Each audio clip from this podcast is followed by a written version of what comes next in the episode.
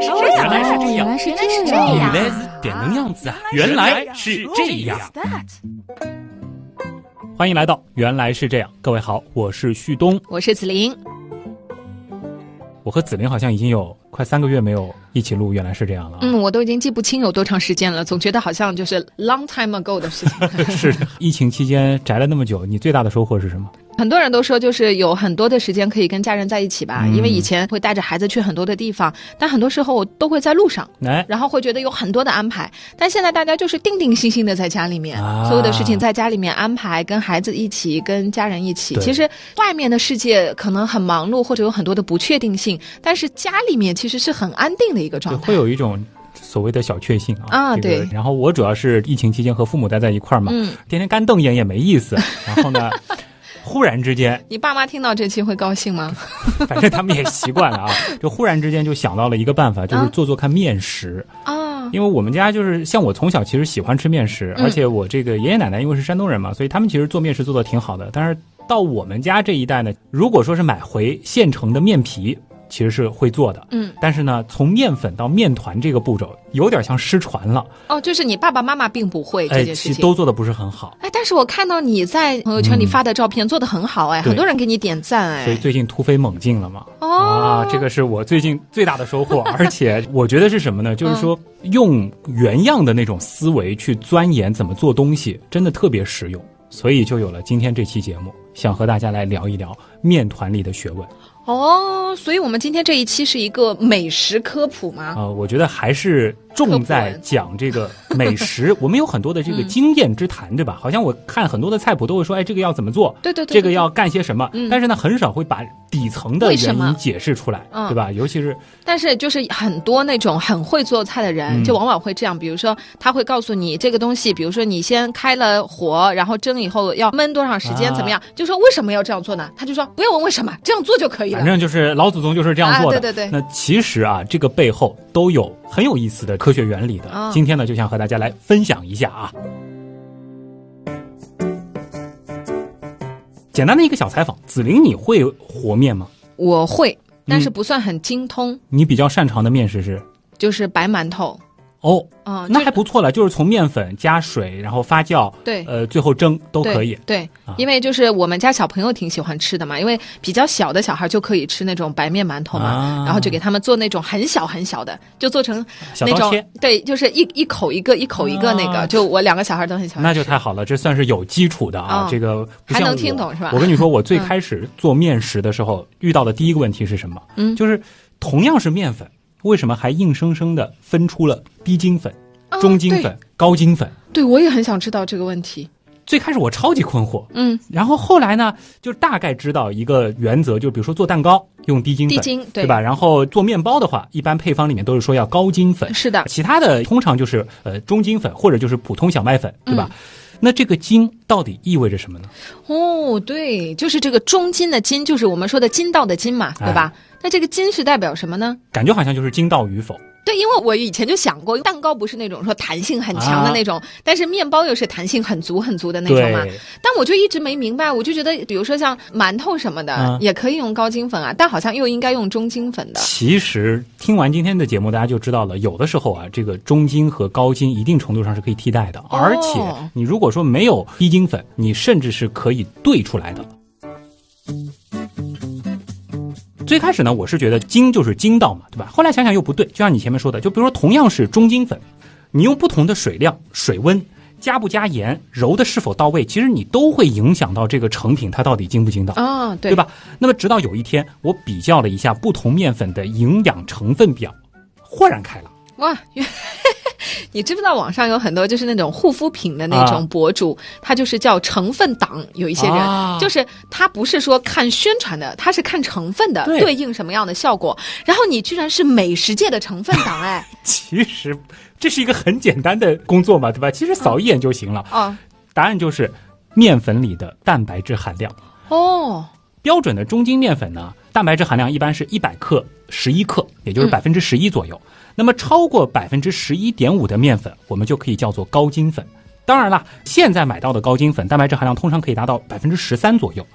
当面粉里的蛋白质含量低于百分之九点五，就被叫做低筋粉。那么市面上买到的常见的低筋粉，比如说蛋糕粉什么的，通常是百分之八点五。嗯，那如果这样说的话，这个面粉里的蛋白质的多少会很大程度的影响面团的筋道吗？对，的确是这样啊。因为我们所说的面筋，面筋其实就源于面团里的一些独特的蛋白质。嗯，那在我看来呢，这也恰恰是面食的灵魂所在啊。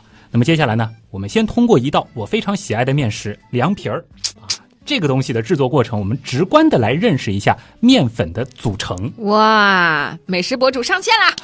好，美食博主上线啦！呃，这里先声明啊，因为这个教大家做美食，嗯，特别容易在评论区引起各个地区的骂战。啊，就是说明明这个东西我们家是这样做的，我们家最正宗，对吧？嗯这里我们说啊，不同地区的凉皮其实所用的原料差异很大。我们今天呢介绍的是比较传统的用面粉做的版本。那如果说听众朋友的家乡有其他版本，也欢迎在评论区里补充啊。好的，可以一起分享。哎首先呢，我们取五百克的面粉，两百五十克左右的常温水，搅拌成棉絮状，然后呢上手揉成面团。揉光之后呢，醒面一个小时以上，中间呢可以再揉两次。好，接下来就是做凉皮最有趣的一步，叫洗面，洗面，洗东西那个洗吗？洗那个面团吗？就是直接在水里洗这个面团。啊当然了，不是放在水龙头下啊，啊，我们呢是要放在一个水盆里洗。嗯这个盆呢最好用大一些的，那么盆里装的常温水呢要刚好没过面团，就差不多这样。然后呢，我们就不停的反复的揉捏这个面团，揉着揉着，你就会发现这个水越来越浑，手里的面团呢也渐渐的开始变小。嗯，这个期间呢，我们需要把这个浑水啊倒到另外一个盆里，注意啊，别直接倒掉了啊，就是要留着这个浑水的。哦，然后呢，我们再加清水继续去洗剩下的面团，大概洗三次左右。那洗到什么时候算是洗好了、洗对了呢？我感觉这样好像一直可以洗下去。就会把这个面团洗没了。对对对对对，这个就是最有意思的地方啊！洗到最后呢，你的手上会剩下一坨黄黄的面疙瘩，这个东西啊，你再洗，好像它也化不太开了。这个东西其实就是我们前面说到的面团的灵魂——面筋，哎呦，哎呦，一知道想到这是什么了？很好吃，哎嗯啊！但是刚才就是你说不是那个洗出来的那个浑水是不能倒掉的吗？嗯是因为里面有什么特别的东西吗里？面有淀粉啊。哦，其实啊，稍稍放一会儿，你就会发现这个盆底啊会出现薄薄的一层白色的沉淀。顾名思义，淀粉就是沉淀出来的粉，不会吧？就这么简单。这字面意思吗？字面意思，哦这太有意思了嗯啊。而制作凉皮的关键呢，就是用我们刚才说的这种方法，把面粉里的淀粉和面筋给分离开。哦，那就是说，以前如果家里要获取淀粉的话，就可以用这种方法。对，你想哦以前很难买到成品的淀粉嘛，其实就是这样洗的。我们继续说凉皮啊，前面洗出来的这个浑水呢，我们静置几个小时，你就会发现啊，在这个盆底会沉淀出一层面浆，嗯挺厚的一层，而这里面呢，基本上就是淀粉水合物。我们呢将上面多余的这个比较轻的水倒掉，然后呢把剩下的面浆搅匀啊，这个浆就可以用来蒸凉皮了。哦，所以凉皮这个部分，嗯基本上就是不含蛋白质的淀粉。哎，其实你这个基本上用的还挺严谨的啊，啊因为小麦当中除了面筋蛋白，还有几种溶于水的蛋白质，这个其实也是给凉皮带来了一些独特的口感。它呢，的确是会存在于凉皮的这个面浆里的。这也是为什么我前面说啊，不用面粉，其实直接用淀粉，甚至啊，包括用土豆淀粉、玉米淀粉这些，不一定是小麦淀粉，都可以做凉皮的原因。而前面洗剩下的这个面筋，哎，像紫菱肯定是不会浪费的啊，嗯那么好吃的东西，对吧对？我们继续把它揉紧，揉成面团，可以呢再加点小苏打，这样呢就可以做成 Q 弹好吃的面筋了。哎，那这个面筋里面等于都是蛋白质了。哎，对呀、那岂不是又好吃又营养的东西吗？是啊哎呀，我以前都不知道它是什么哎，哎因为就很 Q 嘛，对吧？对，啊，这样我才明白为什么、啊就是他们会在制作凉皮的同时，一定会搭配上面筋来吃。是其实它是一个副产品、没。错啊，这哦否则的话，他为什么要专门去搞点面筋呢？当然，现在可能为了尊重传统，你即使是用淀粉的，他可能也会去买一些面筋来配着吃啊。而且你刚刚也说了，就是从营养的角度，面筋的确是好东西啊。首先，它是宝贵的蛋白质，而且前面我们说的，它本身就是一个分离的工序嘛，对吧？所以呢，面筋里的蛋白质含量非常的高，从比例上来讲，甚至是高于瘦猪肉、鸡肉、鸡蛋大部分的豆制品。哦，而且你可想而知嘛，低脂低糖，好东西。哦，哎啊，那岂不是就像减肥的人啊，或者是那种就是想要增加蛋白质摄入的人，就可以多吃面筋啊，就不要吃肉和蛋好了呀？这里我们还是要强调啊，就是说植物蛋白和动物蛋白呢还是有区别的。那更不用说，就是动物制品当中，其实各种氨基酸和微量元素我们也是需要的，对吧？营养均衡，这还是一个基本的逻辑嘛。哎嗯，明白明白。哎，你说这个面筋里面这个蛋白质啊，它到底是什么样的蛋白质呢？我们前面其实说过，小麦里的蛋白质其实有很多种，大致呢其实分为四类：清蛋白、球蛋白、纯溶蛋白和谷蛋白。这个其中呢，纯溶蛋白和谷蛋白啊，虽然是可以吸水，但是呢，它却不溶于水。嗯，遇水之后呢，会形成胶体，这种东西呢，我们就统称为面筋蛋白。而面筋蛋白恰恰就是小麦区别于其他粮食作物的关键，它的含量特别高。哦，它可以吸水，但是又不溶于水，嗯，它遇水就成胶体了，所以这个面筋就可以这样被洗出来了。是的。那么从结构上来讲，谷蛋白和纯溶蛋白的形状差异很大。谷蛋白呢比较长，像散开的线团，一根根纠缠缠绕在一起。而纯溶蛋白呢，相对来说分子要小一些，也比较孤立，它呢会缩成一个个小球。所以啊，如果从微观上来看的话，面筋的结构有点像是一堆皮筋儿和橡皮小球结成的一个网。嗯，哎，但是如果光是听你这样讲的话，会感觉这张网好像挺松散的，啊因为我们又没有办法帮它打一个一个的结。哎，网应该是有一个个结的，是吧？对啊你注意到一个关键啊。那么让这张网打上结的关键在于蛋白质里的半胱氨酸残基，在氧气的帮助下呢，可以发生分子和分子之间的交联。骨蛋白恰恰就富含这种半胱氨酸残基。而且呢，它的分子啊又喜欢展开的很长，所以呢，它的交联对于面团来说就至关重要了。顺便说一下，有研究也指出啊，酪氨酸这个面粉里面也有，它可能呢、也是参与到了面筋的交联反应，原理呢同样是氧化。哦，原来在面团形成的过程当中啊，也是有化学变化的。是的，无处不在的化学，尤其是在厨房里啊。说一个现在城里人可能不太知道的生活经验啊，就是在以前磨出来的面粉，刚刚磨出来的话，做出来的这个面呢是不够筋道的，嗯通常呢会放上十天半个月的，这个筋性啊就会好很多。原因呢其实也是在于让蛋白质出现一定程度的氧化。因为现在我们拿到的那个面粉都已经是放置了一段时间的了，以前因为他们可能会自己磨，哎就不能马上用。对，我感觉刚才说了那么大一通啊，就是已经可以解答不少我多年来的困惑了。嗯，但你前面讲到有一个很重要的，我们说到面食的时候，就一定会讲揉面嘛，这是很重要的一个步骤。对一个步骤。那你前面讲揉面的时候，我就想问了，这个揉面的意义又是什么呢？嗯因为像你前面说的啊，感觉面粉加了水之后，面筋就已经形成了呀哎。可为什么说会越揉越筋道呢？哎，其实这个问题一度也十分困扰着我。就我从小就觉得面粉到面团这个过程极其的神奇、啊，对对对而且这个后边就感觉都不像最开始的东西了。那么接下来呢，我们就从微观层面仔细看看揉面的过程中，面团里到底发生了什么。当然了，这个部分呢就有些高能了。嗯，你前面说那些什么半胱氨酸残基之类的词一出来啊，我已经开始觉得很高能了。但是我们毕竟是原样嘛，对不对？嗯，不说这些，大家也觉得不过瘾。是啊。前面说到，当我们加水和面的时候，蛋白质的不同分子之间呢就会产生交联。对我们可以理解为就是分子们拉起了小手，逐渐呢形成了一张大网。这种手拉手啊，确切的说是不同分子之间的二硫键发生的交联。那既然是网，其实它也会兜住不少东西。对，那么就面团而言呢，面粉里的淀粉、脂肪分子其实也都会嵌到这张大网当中，从而呢形成一个巨大的淀粉、蛋白质、脂肪复合物。哦，那所以揉面的意义是不是就是让更多的分子手拉手，可以让这张网织得更大呢？哎，这是一方面。那我们都知道啊，蛋白质是由各种氨基酸组成的，而面筋蛋白质的氨基酸当中就含有少量的球基 SH。比如说我们前面说到的这个半胱氨酸残基啊，就是这种。那么在加水和面的过程当中，某些球基呢就被氧化了。这里啊，我们可以理解为是失去了一个氢。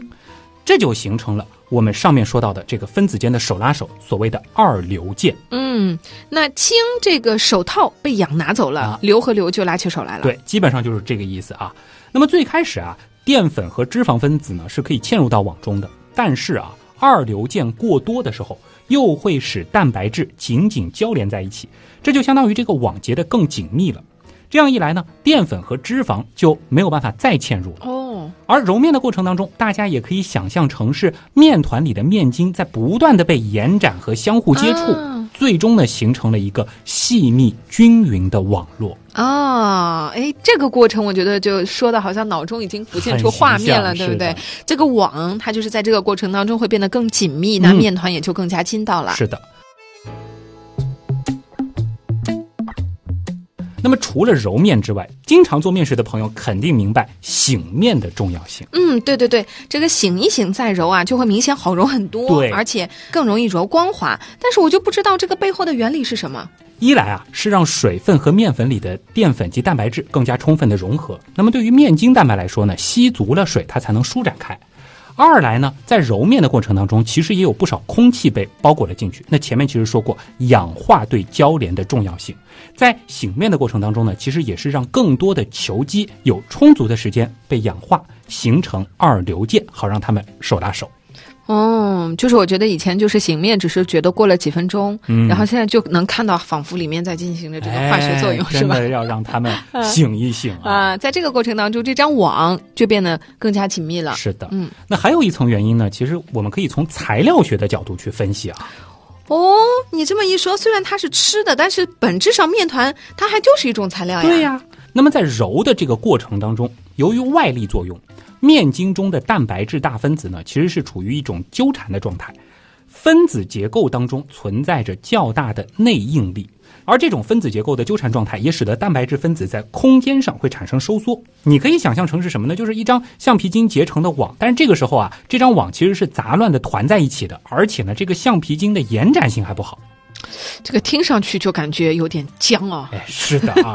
那么转换成口感的话，明显就不怎么理想。是的，所以呢，从材料学的角度来看，醒面的目的就在于让面团内的蛋白质分子有松弛和重构的时间。嗯，通过重构恢复它的空间构型，其实本身也是蛋白质分子的一个特性。同时呢，揉面时形成的这个应力啊，也会在醒面的过程当中逐渐消除。呃，照顾一下我这样的知识都还给中学老师的朋友啊。您刚才说应力，应力是什么呀？这个其实上过幼儿园的朋友都知道啊，就是。简单的来说，就是物体由于外因而形变的时候，在物体内各部分之间产生相互作用的内力。这个力呢，是用来抵抗这种外因的作用，并且呢，试图使物体从变形之后的位置恢复到变形前的位置。我举个简单的例子，比如说一个被我们用外力弯曲的钢尺，其实它的内部就存在着很大的应力。啊，这样一说我就懂了嘛，啊我还是有幼儿园的水平的。是的啊，那么通过醒面的过程呢，面团中在外力作用下被扭曲和破坏的网状结构也就得到了重塑，而面团当中的蛋白质重新恢复了它应有的空间构型，并且得到了很好的舒展。醒过的这个面呢，自然也就更加的筋道柔软，口感呢也就更加的细腻顺滑了。被你讲的都饿了。嗯，虽然你前面讲的这些名词啊，嗯我可能还是有一部分都是没有记住的，啊但是有一个关键信息我还是 get 到了，嗯那就是揉好的面团一定要醒。是的，一般这个夏天半个小时，冬天一个小时，这个步骤不能省啊。除了醒面之外呢，其实还有一些细节的变化也会影响面筋的形成。哎，比如说很多人都知道了，就是和面的时候会加一点盐，面团的筋道呢会明显变好。对，这个就是我们前面说到的，就是那种人家告诉你哎是要这样做，但你又不大明白的那一点，对，就是我可以加盐，但是为什么呢？人家就会说没为什么，加了以后筋道就更好。嗯，旭东告诉我们为什么啊我？们把更深层的为什么告诉大家啊。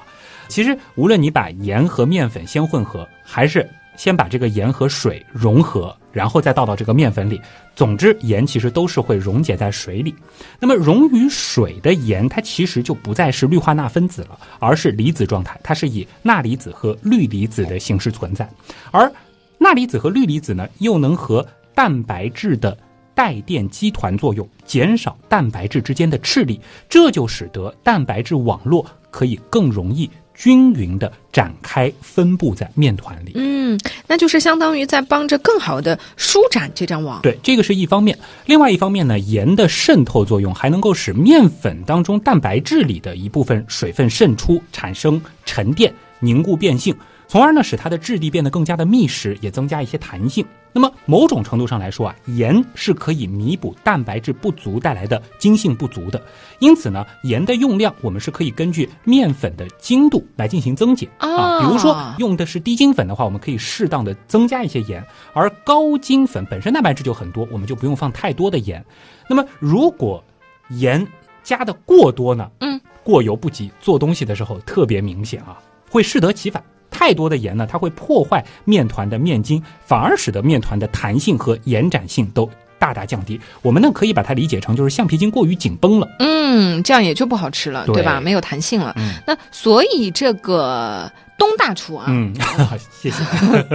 你习惯的比例是什么呢？我们前面说过，其实做凉皮的时候，我也是按我比较习惯的比例，就是通常来说，如果是五百克中筋面粉做凉皮，我用五克；如果是做那个就是扯面之类的，我一般用四克盐。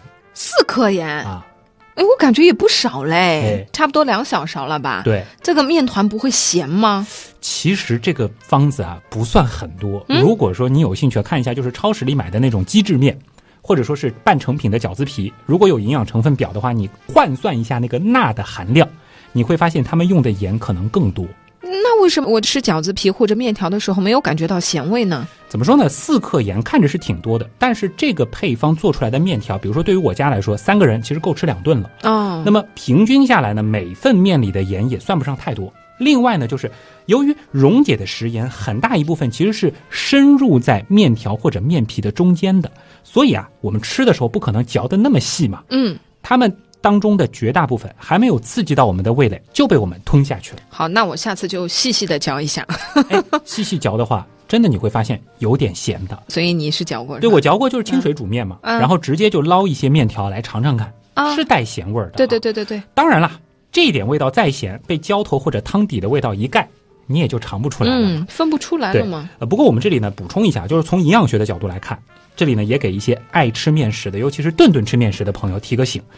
很多的面食它都会放盐，但是我们也知道盐吃多了呢，它会有高血压的风险。是的，按照世卫组织的标准，成年人每天最好不要超过五克。那么中国的那个居民膳食指南呢，稍稍宽泛一些，但是呢也不建议超过六克。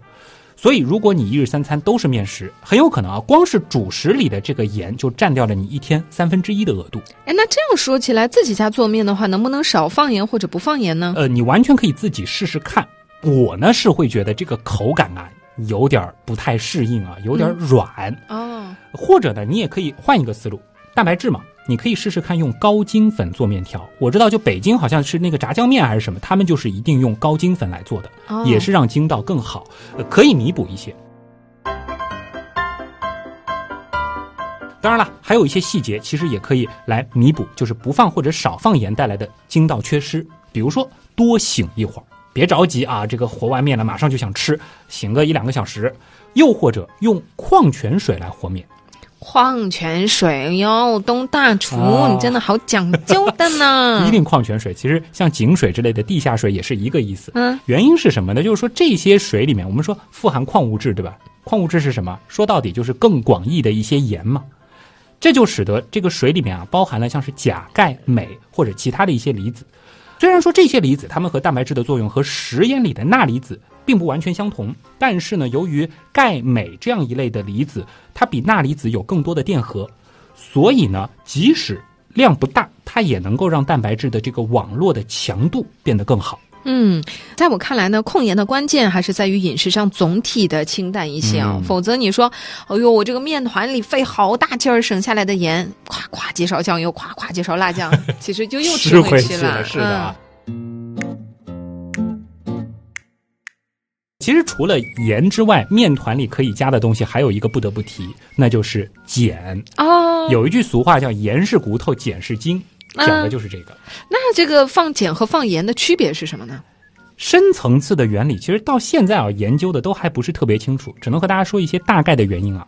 就是说，酸碱性的改变呢，它是能够改变蛋白质所带的电性，从而呢改变蛋白质的构型。毕竟这也是改变面团力学性质的因素之一嘛。另外呢，就是弱碱性啊，它可以促进前面提到的这个蛋白质交联反应。有研究就证明，面团当中球蛋白里的二硫键呢，在弱碱环境下就会显著增加。不过呢，对于骨蛋白之间的这个二硫键的形成，现在其实并没有确凿的证据。但骨蛋白恰恰又是长面筋嘛，对吧？这个是最关键的。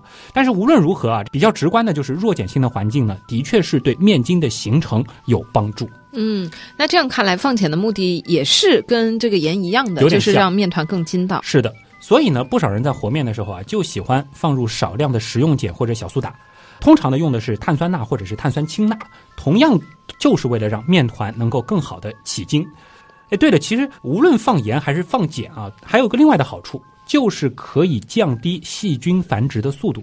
它呢可以一定程度的增加这个面团的保质时间，而且呢，加了碱的面团相对更耐放一些。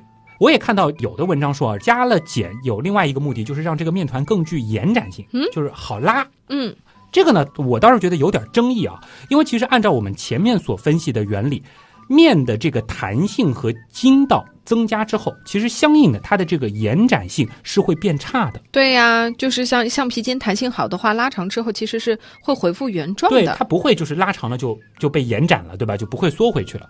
那如果说大家要做拉面或者是做扯面，其实防止断裂的关键呢，还是在于一个刚刚好的速度。我们说呢，不能拉扯得太快。也不能太慢，慢的话呢，分子会被缓缓拉离本来的位置，却因为没有足够的力量，导致这些分子仍然蜷缩在一起。你会发现又缩回去了。嗯，它并不能拉得很远，而面团表现出来的强度也不足。那快的话。你试试就知道，很容易突然断裂。嗯，这又是一个虽然科学上能解释，但是操作的时候还是要看经验和手感的问题。是的，这个我第一次扯面就扯断了好多啊，但后来你会发现，就是做多了，你立刻会找到一个手感，就很容易扯长了。这就是熟练活。对，说到拉面的话呢，倒还真的有一种添加剂，的确是可以增加面团的延展性的，而且呢，它的筋性还不会变得太差。嗯，就是兰州拉面里面会用的硼灰。呃，据说呢，是因为其中含有硫化钠的关系，这是一种还原剂。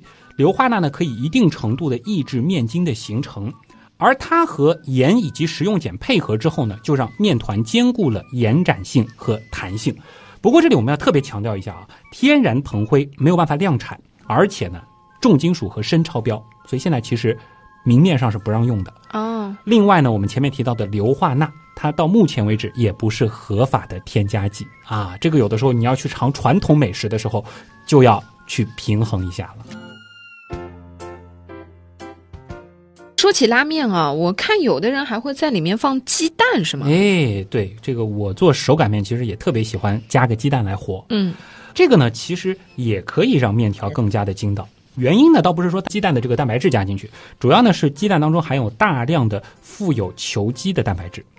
当和面的时候打入鸡蛋，鸡蛋当中的这种蛋白质呢，就可以通过二硫键和面粉中的蛋白质一起生成我们上面说到的这个蛋白质淀粉脂肪大网，这也能让面团的起筋更加的明显。而且呢，鸡蛋面那种温暖的黄色啊，让人看着也很有食欲。是的，对。哎，我记得碱水面颜色也是黄的，对吗？它也是因为加了鸡蛋吗？这倒要看，有的是加的，有的呢不加。其实加了碱之后啊，这个颜色本来就会偏黄，所以呢未必加过鸡蛋。当加的这个碱水的 pH 值上升到九以上的时候呢，这个面条会显著的变硬，伴随着颜色泛黄。那其中的这个化学反应呢非常复杂啊，我们今天只要记住这个简单的结果就行，就是碱性越强，面的颜色越黄越亮。当然了，碱味儿也就更重了。嗯，说起这个碱味啊，我不知道旭东喜不喜欢？我不喜欢。我还蛮喜欢，你蛮喜欢的，对。我觉得很奇怪，就是你知道这是一股碱味，但不知道为什么就吃起来就会觉得很喜欢。哎，这个就是因人而异，是吧？哎，对。而且据个人经验观察啊，就是好像流行碱水面的地方，或者说比较喜欢吃碱味儿的面的朋友，通常都在南方。嗯，背后呢有这样一层原因啊，我自己瞎分析看啊，就是说以前啊，南方产的小麦这个蛋白质含量呢总体是不如北方的，如果不加点儿碱呢？就容易煮成烂糊面，这个筋性不是很好。另外呢，南方温暖潮湿，这个面团呢，你弄完醒时间长了容易变质。那前面也说了，加碱其实是能够一定程度的防腐的，可以抑制它的变质。呃，虽然这些问题其实放到现在都已经不是问题了，但是毕竟像紫菱喜欢碱味儿，从小吃习惯了，那也就喜欢了。那么大家呢也就慢慢就这样做了啊。你就觉得我们是时间长了吃习惯了是吧？啊，也不是，就是喜欢，就是喜欢。这是一种我就觉得无法理解的世界。哎是。脑洞太大，休息一下。如果听节目不过瘾，你也可以去我们的微信订阅号逛一逛哦。与节目有关的更多知识干货，每周节目的 BGM 歌单，还有趣味猜题闯关都在那里了。微信订阅号搜索“刀科学”，刀是唠叨的刀哦。其实吧，你打“刀科学”的拼音也是可以直接搜到的。嗯，我怎么就没想到呢？前面你说了不同种类的面粉，还有和面的时候添加不同的东西，嗯对面团的口感都是会有影响的嘛。那我们也知道了为什么要揉面和醒面，它的意义在哪里？是。那除此之外啊，影响一个面团质量的因素还有什么呢？这里呢要说一下，我们今天讨论的这个面团的范围呢，主要是在咱们的中国传统面食啊，不考虑什么蛋糕、面包这些东西对吧？这个其中呢，无论是面条、饺子、馒头、包子，哎，这些东西它之前的这个面团，绝大部分呢都是属于水调面团，对吧？因此呢，水它自然也是影响面团的一个关键因素。前面其实带到水质，对吧？用矿泉水和面，这是一个小因素。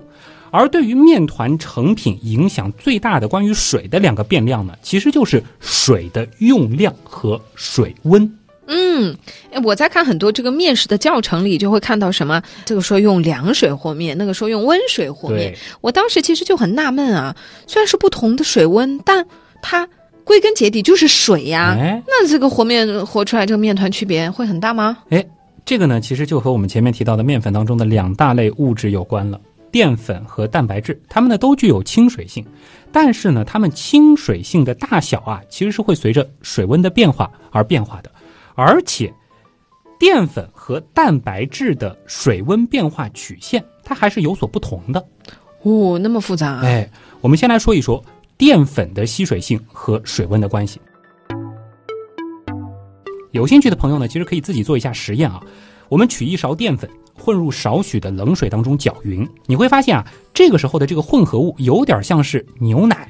嗯，你说混合物的意思就是这个淀粉其实没有被完全溶解，是吗？是的，如果仔细看的话，你还能看到很多悬浮的小颗粒。嗯静置一会儿的话，你会发现这个淀粉啊，它又会很快的沉淀。啊，这是因为常温条件下的淀粉吸水率并不高，水温在三十度的时候，淀粉只能结合百分之三十左右的水，这个颗粒呢也不会膨胀，仍然能够保持应力的状态。即使水温到了我们正常摸都觉得有点烫手的五十度的时候，淀粉的吸水和膨胀率还是很低，粘度变动也不大。如果这个时候你搅动这杯混合物，你会发现也没什么浓稠感，稀哒哒的。嗯，那如果用再热一点的水呢？哎，再热，情况就很不一样了。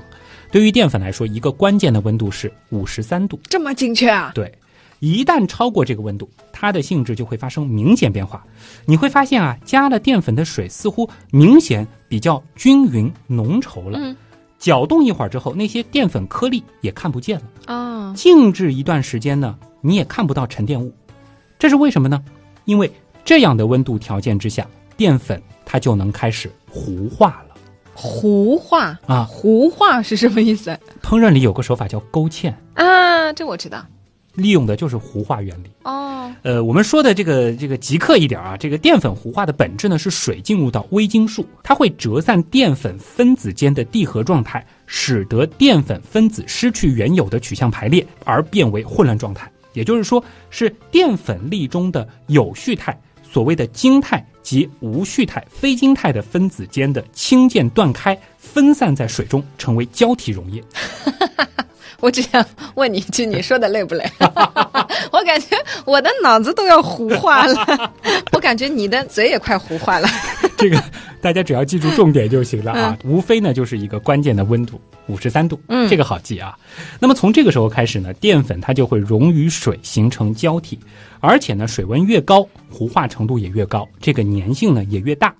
就淀粉颗粒而言的话，吸水量也就越大，体积呢它会膨胀到原先的几倍。嗯，呃，那这里是要划一个重点啊，就是要想吃那种黏黏口感的面食呢，嗯可以用超过五十三度的水和面，对温度越高就会越黏。是的，哎，别忘了面粉里还有另外一类重要的物质——蛋白质，对对吧？蛋白质的吸水性，它其实刚好和淀粉相反。嗯，在常温下呢，它并不会发生变性啊，我们指的是热变性，吸水率也很高。尤其是水温达到三十度的时候，蛋白质结合水的能力在这时候是最强的，可以达到百分之一百五十左右。哦，所以呢，经过揉搓啊，就可以形成柔软而且有弹性的胶体组织。这就是前面提到的面筋。是的，所以呢，呃，要做拉面，或者说更在乎这个面食的筋道的话，我们可以用三十度左右的水。啊，当然呢，这里其实还是要结合室温的啊，毕竟环境温度它其实对面团的这个温度影响还是挺明显的。还有呢，就是揉面的过程当中也会有摩擦生热的情况，所以未必特别精确的三十度。比如说你在夏天和面，这个水可以用稍微凉一些的；冬天呢可以用稍微热一些。那当然，如果是在空调房或者是暖气间，当我前面这段话没说，那如果用更高的水温和面的话，面粉里的蛋白质会发生什么变化呢？呃，吃过鸡蛋的朋友肯定知道蛋白质受热之后会变性的道理吧？哦啊，所以呢，对于面粉里的蛋白质而言，有一个温度超过了，它也会变性。嗯，对于它来说，关键的水温阈值呢是六十到七十度左右啊，因为不同的蛋白质它的点还不一样。我们记住这个范围，六十到七十度。一旦超过这个温度范围，蛋白质呢就会开始热性变，逐渐的凝固。哦，那面团就不筋道了是吗？没错，筋力会下降，弹性和延展性也会减退，吸水率会降低，同时这个粘度还会稍稍增加。同样的，温度越高，蛋白质变性就越大，精力和亲水性则更加衰退。如果活过烫面的朋友啊，应该会有这种感觉，这个烫面团啊，非常的粘手，而且这个延展性很差，非常容易扯断。道理呢就在这儿，为什么要用烫的水来和呢？等会儿我会告诉你原因。接下来有啊。好的。那道理说明白了，接下来就是实践的部分了嗯哈。不同的水温和出来的面团都能分别来做什么呢？哎，这个偏菜谱啊。通常来说呢，我们主要是把这个水温和面团的关系会分成四类啊，就是冷水面团、温水面团、开水面团以及半烫面。好，问题又来了啊！嗯前三个都好理解对吧？冷水啊、温水啊、开水。嗯，这个半烫面是什么呢？这个呢，一般来说会用来做饼，口感呢会坚固柔软和筋道，而且放凉之后，说是这个面皮啊，它不容易变硬。哦，其实呢，就是一半面粉加冷水，一半面粉加热水，然后揉在一块儿。那如果要再细分的话，半烫面里面其实还有什么三升面、四升面。三升面呢，就基本上你可以理解为十成面当中，加冷水的是三成，加热水的是七成。四升面顾名思义就是冷水四成，热水六成，以此类推。那么如果说做烧麦、韭菜盒子之类，有一些配方呢就会提到要用什么三升面、四升面或者半烫面来做。哦，哎，那么前面的三种面团分别有什么样的性质呢？那我们就一种种来说啊。首先呢，说冷水面团。要注意啊，这里的冷水指的是常温水，嗯，并不是冰水。知道。啊呃，冬天呢，可以用手感上稍稍有些温热的水，基本上呢是以三十度为界。这样的水温，根据我们前面说过的知识点，大家就会想到了，既不会引起蛋白质的热性变，也不会使淀粉膨胀糊化。对，因此呢，面团的形成啊，主要是靠蛋白质的吸水作用。前面也说过，在三十度的时候，蛋白质结合水的能力最强，面团内呢可以形成致密的面筋网络，所以呢，这种面团我们叫质地硬实，筋性最足，韧性也最强。那可以用来做什么呢？这个口感是我的最爱，嗯比如说手擀面、biang biang 面、剪刀面、拉面，或者说喜欢筋道点的这个饺子皮，都可以用冷水面。我感觉你刚才突然之间就是感觉你是陕北人的感觉。是，总的来说呢，就是冷水面团，你会发现它适合用来做各种，就是用来水煮的面食，嗯，对吧？那么如果炸的话呢，冷水面团的制品它是偏香脆口的，比如说春卷皮也是用冷水面团来和的。嗯，哎，和面还有一个很头疼的问题，就是水的比例它不好掌握。嗯，东大厨，请问你有什么心得吗？呃，这个心得嘛啊，主要就是我们说这个 你不是一个陕北的厨师吗？刚才陕北话我不会说啊，这个因为水温、室温和面粉的种类。这些呢，其实它都算是潜在的变量，所以呢，具体要用多少水比较合适，这还是一个经验积累的过程。嗯，所以就很多时候说是根据面粉的性质，你会调整水量嘛，对吧？一个比较基本的原则就是，冷水面团所用的水基本上是不会超过面粉重量的一半的。那我个人的心得呢，就是面粉倒进盆里之后啊，先准备一半分量的水，然后少量多次加入。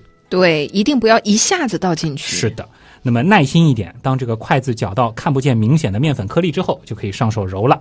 这个我第一次揉的时候啊，总是担心这个水是不是放少了，但很神奇，就是揉着揉着它就成团了，这个过程特别享受。而且呢，水你会发现未必完全要用完。我也注意到很多冷水面团的配方都会说面粉和水的比例是五比二。对了。如果说你要往里面加鸡蛋的话，这个很多人都会忘了，以为鸡蛋不是水。你要按照鸡蛋的重量去减掉相应的水。嗯。好，那接下来说一下温水面团吧。温水面团呢，其实和前面提到的半烫面的效果是有点类似的。就是介于冷水面团和开水面团之间，有一定的韧性，可塑性比较好，但是筋性呢相对比较差，就所谓的回弹能力。所以这个成品啊，它不容易走形。听这样的描述呢，大家估计会想到就是橡皮泥啊，对，这个质感有点像。所以呢，这种面团啊，特别适合来做那种很花哨的饺子，就包的特别漂亮的，或者说你要做这个小面人儿，都可以用温水面团。尤其是什么蒸饺。就很合适。嗯，前面的冷水面团，你的定义是不超过三十度的常温水是吧？那么这个温水的具体温度又是多少呢？哎，你说到一个很严谨的点。通常来说啊，温水面团指的是水温五十度左右的水，其实挺热了啊。对啊，我个人的理解呢是。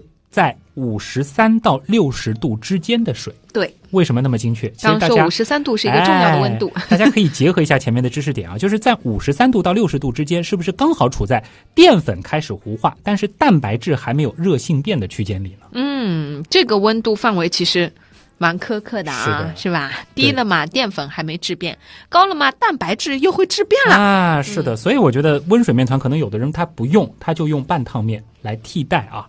反映到最终的口感上呢，其实这个差异会有点微妙啊。不过说实话，因为这个温水面团我自己也没有揉过，嗯，因为麻烦嘛，这个水温，而且适用性其实呃，其他两种面团是可以替代的。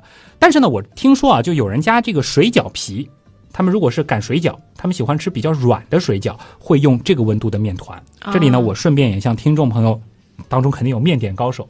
指导一下啊，评论区来补充一下，就是半烫面和温水面团在用法上有什么具体区别？好的，欢迎大家告诉我们这个答案到底是什么啊？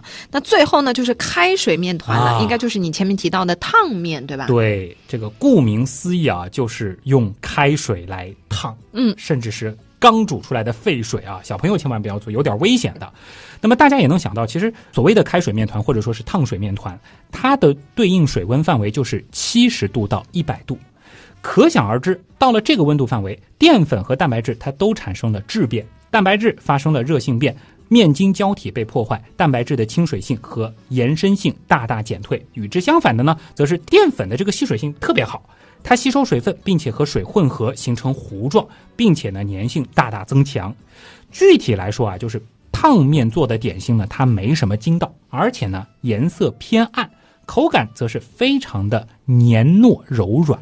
嗯，那具体可以用来做什么吃的呢？烫面呢，通常是用来煎、烙或者是蒸的，比如说葱油饼、韭菜盒子、锅贴、烧麦、蒸饺。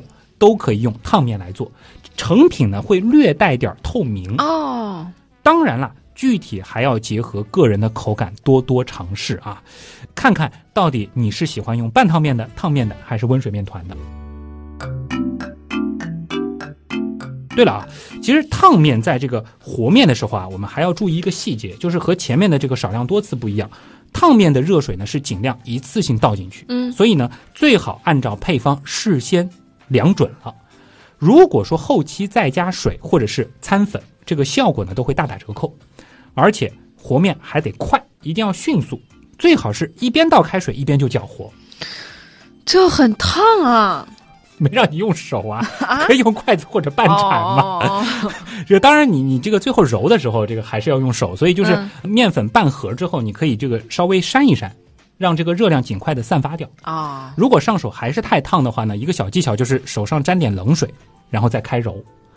因为烫面本身不要求筋道，所以其实烫面的好处就是不用揉太多成团就可以。晾凉之后呢，可以直接擀了。那由于淀粉粘性在烫面里面是大大增强的缘故，所以烫面真的很粘手，又粘手又粘案板。这个制作的时候呢，一定要打点手粉啊。嗯，经你这么一梳理，我觉得嗯有点豁然开朗的感觉了。哎哎，不过我不知道你有没有意识到，就是除了三十度、五十三度、六十到七十度这几个关键的阈值，中间这些温度范围，面团的性质变化相对来说是线性的。所以呢，大家其实也可以多多尝试，就根据配方稍微调整一下水温，最终呢摸索出适合你自家人口味的独家水温、独家配方。嗯，所以说到底了，今天这期节目是一期费面粉的 节目，是吧？这个有很多的变量可以去尝呃，试、啊很多小朋友一听说啊，我也要做面团，是。刚才呢，其实主要是说了水温对于面团性质的影响，但是大家别忘了啊，归根到底最重要的一个变量还是水量本身，嗯，对吧？两者的这个关系呢是非常直观的。对的，那就是水少面硬，水多面软。哎，那么刚才在讲冷水面团的时候，其实已经带到过了。我说了一个五比二的概念，这里呢，我们就和大家补充一下啊，就是这个水的比例怎么样去掌握。有的时候其实未必配方里面会跟你说到底要多少水。刚刚说的这个五比二的这个比例呢，我们对应的通常是用来做手擀面或者是手擀馄饨皮儿的。这个呢是属于较硬的面团。如果说把面算作十份的话，那么用两到三份水的和的这个面，我们叫硬面团。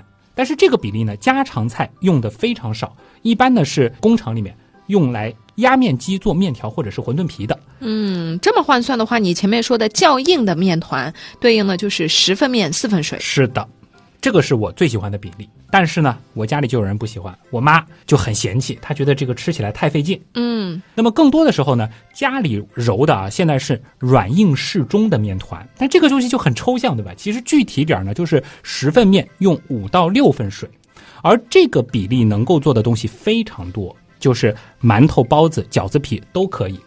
再往上的话呢，这个面团就会过软了。比如说，如果是十份面十份水，这种呢叫做软面团，通常呢也只能用来摊煎饼了。嗯，哎，那如果水再多一点呢？嗯十份面二十份水，这是超软面团吗？如果水再多一点，基本也就不成团了，只能叫面糊或者面浆了。嗯，原来是这样。就是这样。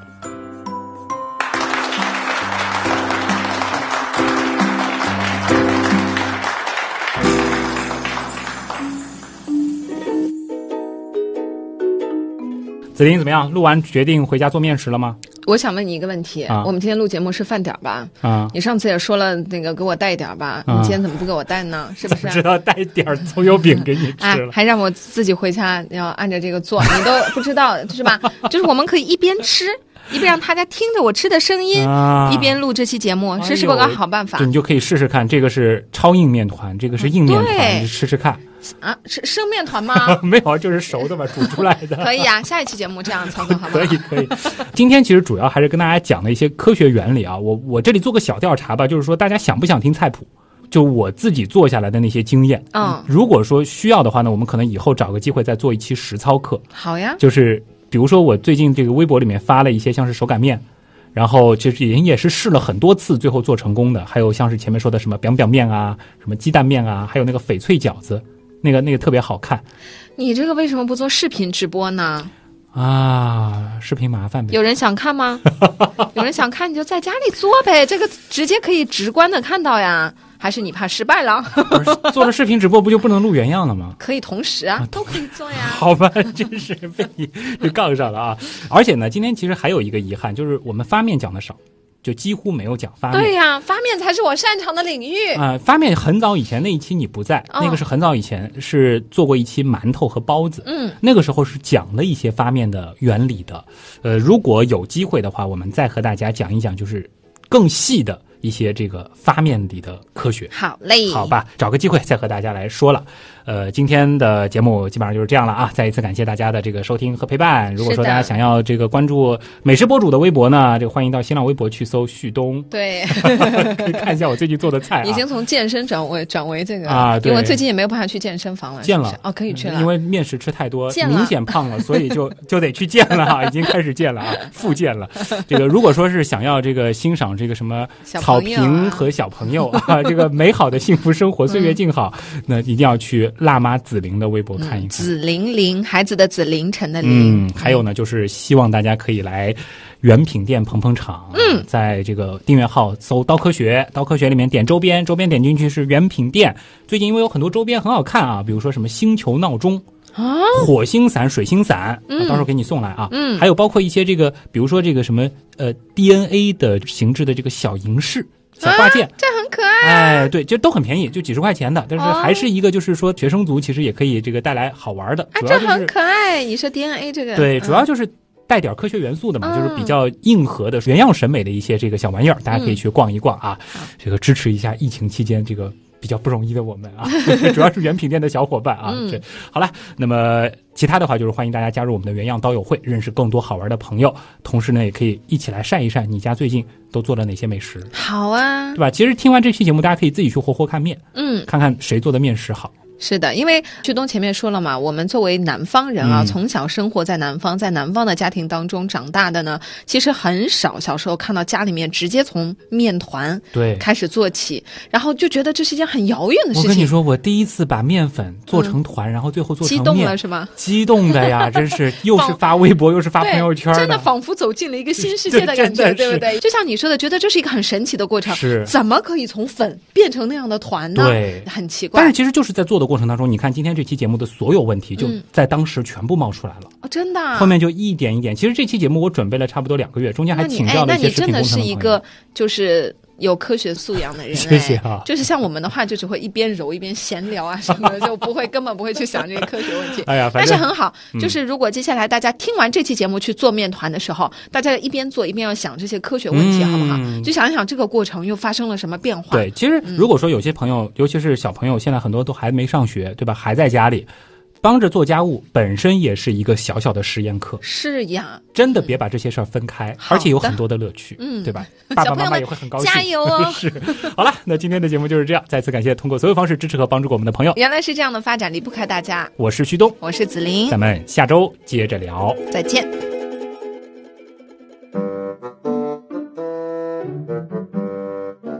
五克盐，搅拌成面絮状，嗯，然后棉絮啊。